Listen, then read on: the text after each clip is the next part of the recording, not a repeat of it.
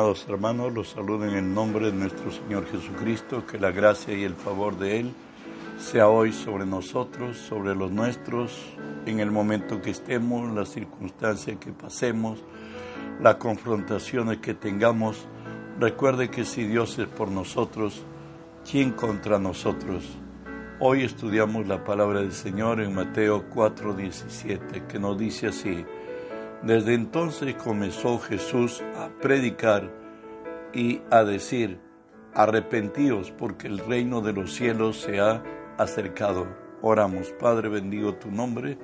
Te doy gracias, Señor, que siendo hombre me concedes el privilegio de presentarme delante de ti y ponerme por ti delante de tu pueblo.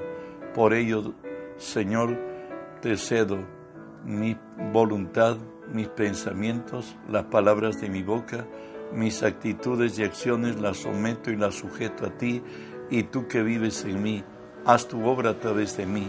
Por tu nombre Jesús tomo autoridad sobre toda fuerza del mal que se haya filtrado en este lugar, Señor Dios, o a donde, Señor, esta palabra llegue por tu nombre, Señor, los ordeno que se aparten de nosotros, que huyan de nosotros, en el nombre de Jesús. Y en el nombre de Jesús, Dios Espíritu Santo, permíteme decirte, bienvenido Espíritu Santo. Hoy unge mis labios con tu poder, pon tus palabras en mi boca, unge los oídos de mis hermanos, Señor, que tu palabra se quede en nosotros. Háblanos, buen Dios, en el nombre de Jesús. Bueno, hermanos, estamos estudiando la serie titulada Las leyes del reino. Hoy estudiaremos la ley al revés. Salmos 75, 7 nos dice así, mas Dios es el juez, a este humilla y a aquel enaltece. Se dice al revés, en conformidad con la aprobación y desaprobación de Dios a las actitudes o actitudes del hombre frente a él y o a nuestro prójimo. Ejemplo, dice la escritura que Dios resiste al soberbio, es decir, que él mismo se encarga de quebrantarlo y humillarlo, mientras que al humilde, dice la palabra, Dios le exalta. Como con esto Dios demuestra que Él es el juez de todos y que lo justo debe imperar en el vivir del hombre. Para su mejor comprensión, veremos en adelante. Nos dice así Job 36, 22 y 23. He aquí que Dios es excelso en su poder. ¿Qué enseñador semejante a Él? ¿Quién le ha prescrito su camino? ¿Y quién le dirá, has hecho mal? Recuerde que Dios es perfecto en todos sus caminos. Tenemos como ejemplo la soberbia del Rapsase del rey de Asiria, el comandante general de Asiria, que fue y sitió a Jerusalén por mandato del rey sirio. Sin embargo, tuvo un atrevimiento más allá de sus fuerzas militares. Escúchelo. Segunda de Reyes 18. No escuchéis a Ezequías, porque así dice el rey de Asiria. Haced conmigo paz, y salid a mí, y coma cada uno de su vid y de su higuera, y beba cada uno de las aguas de su pozo, hasta que venga y os lleve a una tierra como la vuestra, tierra de grano y de vino, tierra de pan y de viñas, tierra de olivas, de aceites, de miel, y viviréis y no moriréis. No oigáis a, Ezequías, porque os engaña cuando dice Jehová nos librará. ¿Acaso alguno de los dioses de las naciones ha librado su tierra de la mano del rey de Asiria? ¿Dónde está el Dios de Amad y de Arfad? ¿Dónde está el Dios de Sefarbaín, de Ena y de Iba? ¿Pudieron estos librar a Samaria de mi mano? qué Dios de los dioses, eh, qué Dios de todos los dioses de estas tierras ha librado de la tierra de mi mano para que Jehová libre de mi mano a Jerusalén? La respuesta divina viene. ¿A quién has vituperado? ¿A quién has blasfemado? ¿Y contra quién has alzado la voz? Y levantando el alto y levantado en alto tus ojos contra el Santo de Israel, la humillación de los soberbios. Segunda de Reyes 19:35. Aconteció que en aquella misma noche salió el ángel de Jehová y mató en el campamento de los asirios a 185 mil. Y cuando se levantaron por la mañana, he aquí que todos eran cuerpos de muertos. Dios, solo Él basta. Y cuando volvieron a su tierra, dos de sus hijos mataron al rey de Asiria, pues Dios es Dios de verdad. También vemos en la historia de la Biblia a Herodes comido por gusanos. Lo tenemos esto en Hechos 12, 21 al 23. En un día señalado, Herodes vestido de ropas reales se sentó en el tribunal y los arengó. Y el pueblo aclamaba gritando, voz de Dios y no de hombre. Al momento un ángel del Señor lo hirió, por cuanto no dio la gloria a Dios y murió, expirado por, expiró comido por gusanos. Dios no comparte su gloria con nadie. Cuando viene la soberbia, viene también la deshonra. Proverbios 29, 23 le dice, la soberbia del hombre le abate, pero al humilde le sustenta la honra.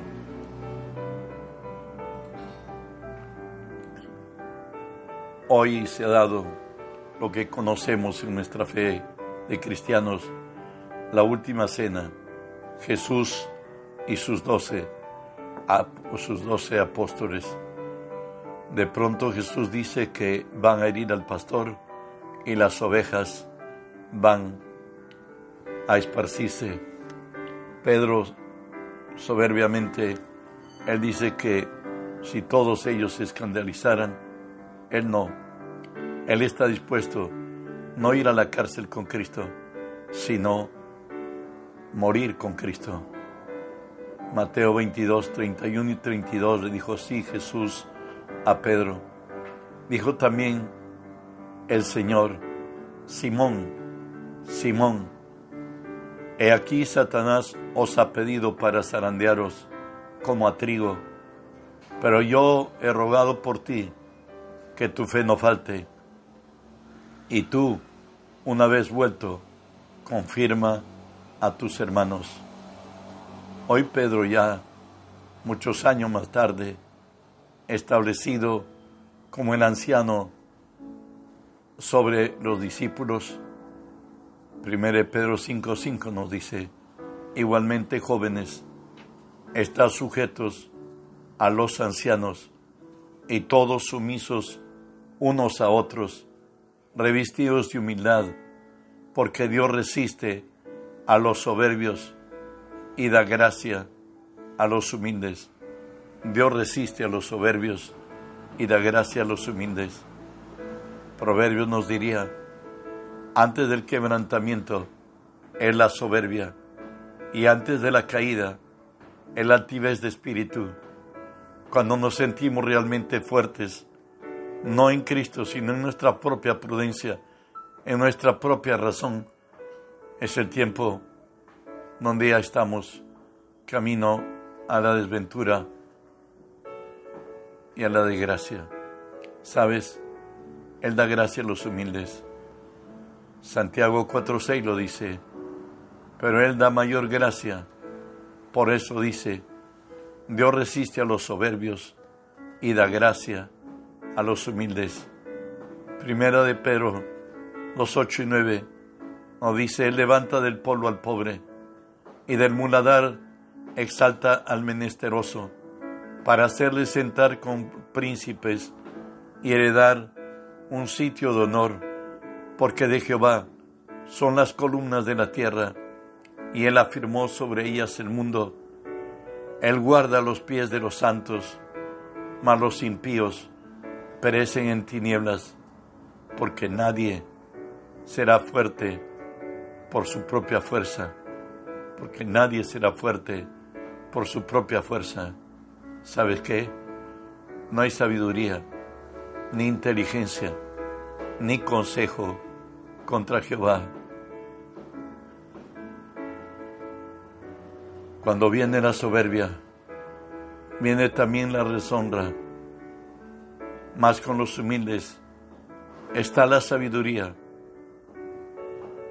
Isaías 59 2 nos dice la actitud de Dios frente al hombre que se ha alzado contra él. Y no dice así la palabra, he aquí que no se ha cortado la mano de Jehová para salvar, ni se ha agravado su oído para oír, pero vuestras iniquidades han hecho división entre vosotros y vuestro Dios, y vuestros pecados han hecho ocultar de vosotros su rostro para no oír.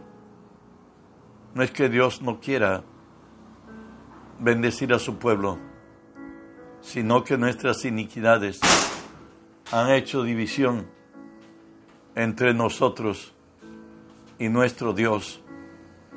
Y Dios, en respeto de su santidad, de su nombre, ha hecho ocultar su rostro y no quiere escuchar. Job, el hombre más probado de entre los hombres, excepto del único Jesucristo, se quejaba de su dolor y de su quebranto, identificando incluso a Dios mismo, el autor de su desventura. En Job 40, 8 al 12 le dice el Señor, ¿invalidarás tú, tú también mi juicio? ¿Me condenarás a mí para justificarte tú? ¿Tienes tú un brazo como el de Dios y truenas con, con la voz suya? Adórnate ahora de majestad y de alteza y vístete de honra y de hermosura. Derrama el ardor de tu ira.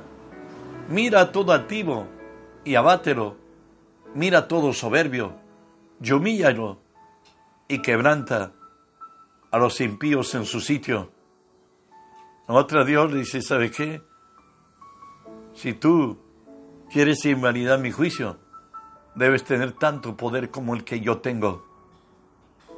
Pero de ahí encontramos al mismo Job diciendo en Job 42, del 1 al 6, que nos dice, respondiendo Job a Jehová, y dijo, yo conozco que todo lo puedes, que no hay pensamiento que se te esconda, se esconda de ti. ¿Quién es el que oscurece el consejo sin entendimiento? Por tanto, yo hablaba lo que no entendía, cosa demasiado maravillosa para mí, que yo no comprendía. Oye, te ruego y hablaré, te preguntaré y tú me enseñarás. De oídas te había oído, mas ahora mis ojos te ven. Por tanto, me aborrezco en polvo y ceniza. Nunca Dios es culpable.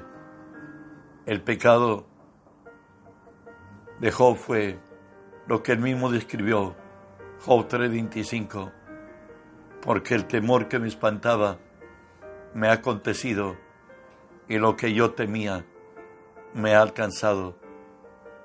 El miedo es fe negativa y por ello Job fue alcanzado de todo mal que está descrito en la palabra que le alcanzó.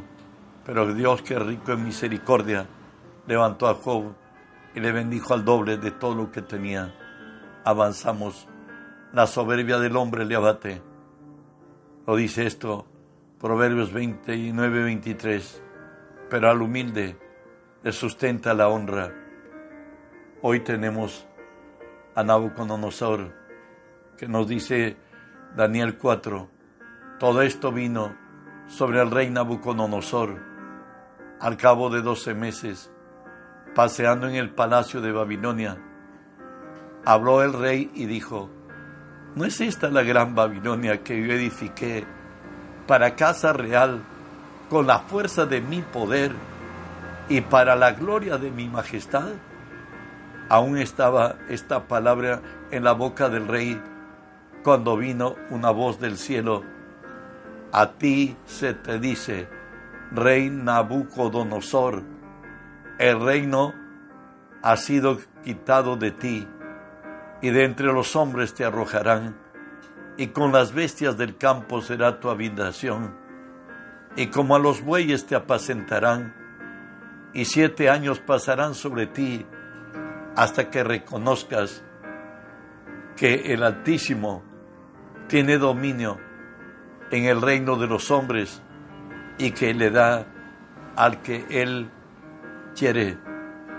Igualmente a la iglesia de la Odisea de Macedonia le dice el Señor así, a un lugar próspero donde había baños termales, donde había lavaderos de oro, tejían telas y, colirio vendían para, para los ojos, por cierto.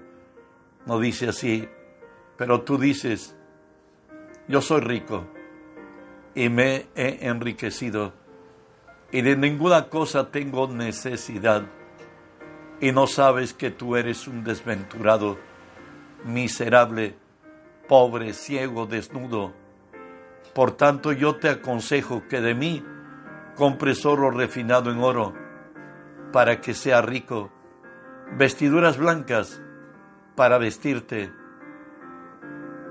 y que no se descubra la vergüenza de tu desnudez. Unge tus ojos con colirio para que veas todo lo que él presumía tener. Nada era de él y todo era perecedero, mas lo que viene del cielo permanece para siempre. Continuamos. Antes de la honra es el abatimiento. Antes del quebrantamiento se le el corazón del hombre y antes de la honra es el abatimiento. Hoy tenemos a David ya anciano, sobre él hay un golpe de estado. Su mismo hijo Absalón ha tomado determinación ahora de quitar la vida a su padre y a perseguirlo. Hoy David está, está huyendo. Escuchen, segunda de Samuel 16, del 7 al 12. Al oír Simeí maldiciéndole, fuera, fuera hombre sanguinario y perverso. Jehová te ha dado el pago de la sangre de las casas de Saúl, en lugar del cual tú has reinado, y Jehová ha entregado el reino en la mano de tu hijo Absalón. Y hete aquí sorprendido en tu maldad, porque tú eres sanguinario. Entonces Abisaí, hijo de Sarbia, dijo al rey, ¿por qué maldice este parro muerto a mi señor el rey? Te ruego que me dejes pasar y le quitaré la cabeza. El rey respondió, ¿qué tengo con vosotros? hijos de Sarbia? Si él así maldice, es porque Jehová ha dicho que maldiga a David. ¿Quién pues le dirá, ¿por qué haces así? Recuerden que David volvió en gloria. Dios cumple su palabra, que antes del enaltecimiento viene el quebrantamiento. Terminamos con esto. De buena gana me gloriaré en mis debilidades, decía Saulo, respecto a lo cual Tres veces he rogado al Señor que lo quite de mí y me ha dicho, bástate mi gracia, porque mi poder se perfecciona en la debilidad. Por tanto, de buena gana me gloriaré más bien en mis debilidades, para que repose sobre mí el poder de Cristo, por lo cual, por amor a Cristo, me gozo en las debilidades, en afrentas, en necesidades, en persecuciones, en angustias, porque cuando soy débil, entonces soy fuerte. Esta ley al revés nos enseña cosas maravillosas. El Señor humilla al exaltado y exalta al humillado. Él nos dice que cuando somos débiles, entonces somos más fuertes, porque ya no dependemos de nosotros ni de otros, sino de Él. Que la gracia y el favor de Él sea sobre nuestras vidas, podamos extender su reino y reconocer lo que Él dijo, aprended de mí, que soy manso y humilde de corazón, y hallaréis descanso para vuestras almas. Extendamos su reino, retransmitamos el mensaje. Bendecidos.